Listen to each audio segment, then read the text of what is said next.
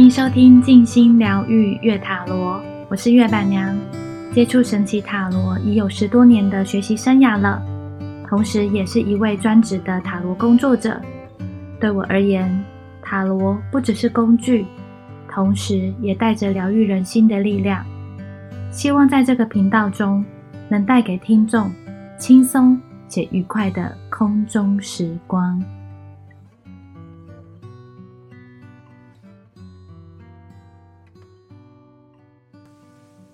老朋友、新朋友，你们今天过得好吗？我是月板娘。这一集的名称，大家会不会觉得很奇妙？怎么会这样子说呢？主要是因为我发现很多人对于灵性啊、能量工作者或者是疗愈，有太多美好的幻想。当然，我在真正进入能量工作者之前，我也是这样啦。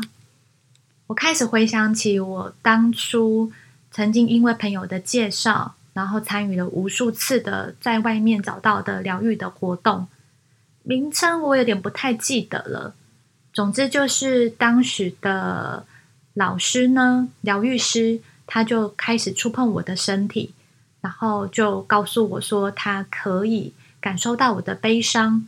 可是我那时候其实我不知道我悲伤的点是什么，他就说他感觉到我很深沉的难过，这样。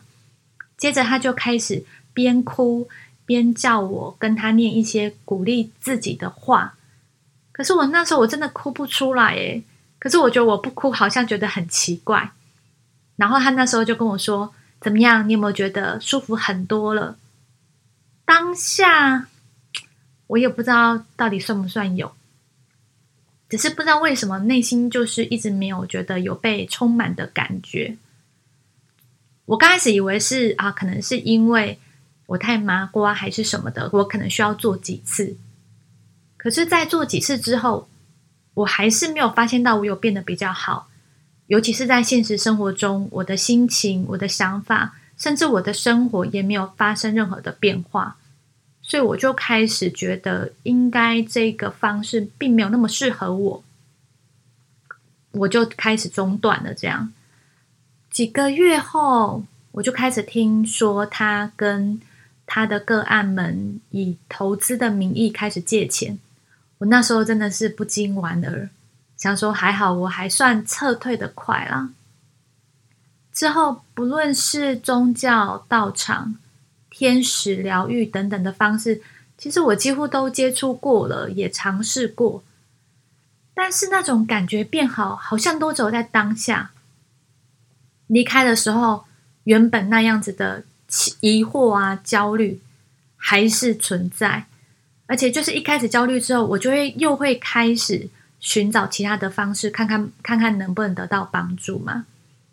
所以就是这样子，总而言之，就这样子的模式不断的轮回。之后，我开始跟张文月老师学习古埃及灵气跟神奇塔罗的时候，我发现过去的我。好像真的活在虚幻的幻想里，就是粉红泡泡啊，一切都很美好啊。可是，在我的现实生活中的帮助其实都不大，主要就是有一种自我感觉良好的感觉。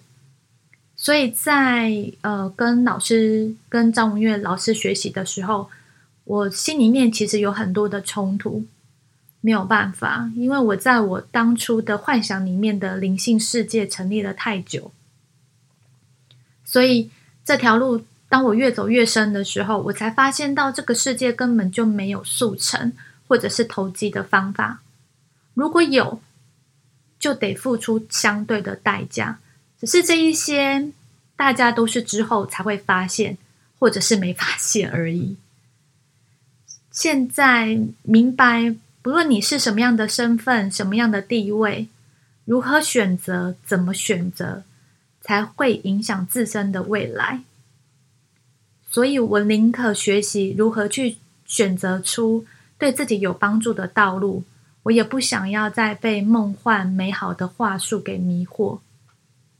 在这一集当中呢，我最主要的不是想要告诉大家我学习的工具有多么的厉害，有多么的好，而是希望大家在。呃，对于灵性的领域有好奇，或者是想要学习跟接触的时候，除了自身的感觉之外，我觉得应该要多花一点时间反观自己，在接触后跟接触前的差别到底是什么？是越来越好呢，还是越来越差？不是感觉问题哦，而是现实生活中，我觉得这样子才不容易被。美好的外表，或者是美好的话术给迷惑。好的，那这一集的前车之鉴呢，就到此结束。希望能够带给大家有更多的反思，然后有更多的机会可以帮助到自己。我们这一集就到此结束喽，我们下集见，拜拜。早安，午安，晚安，我们空中见。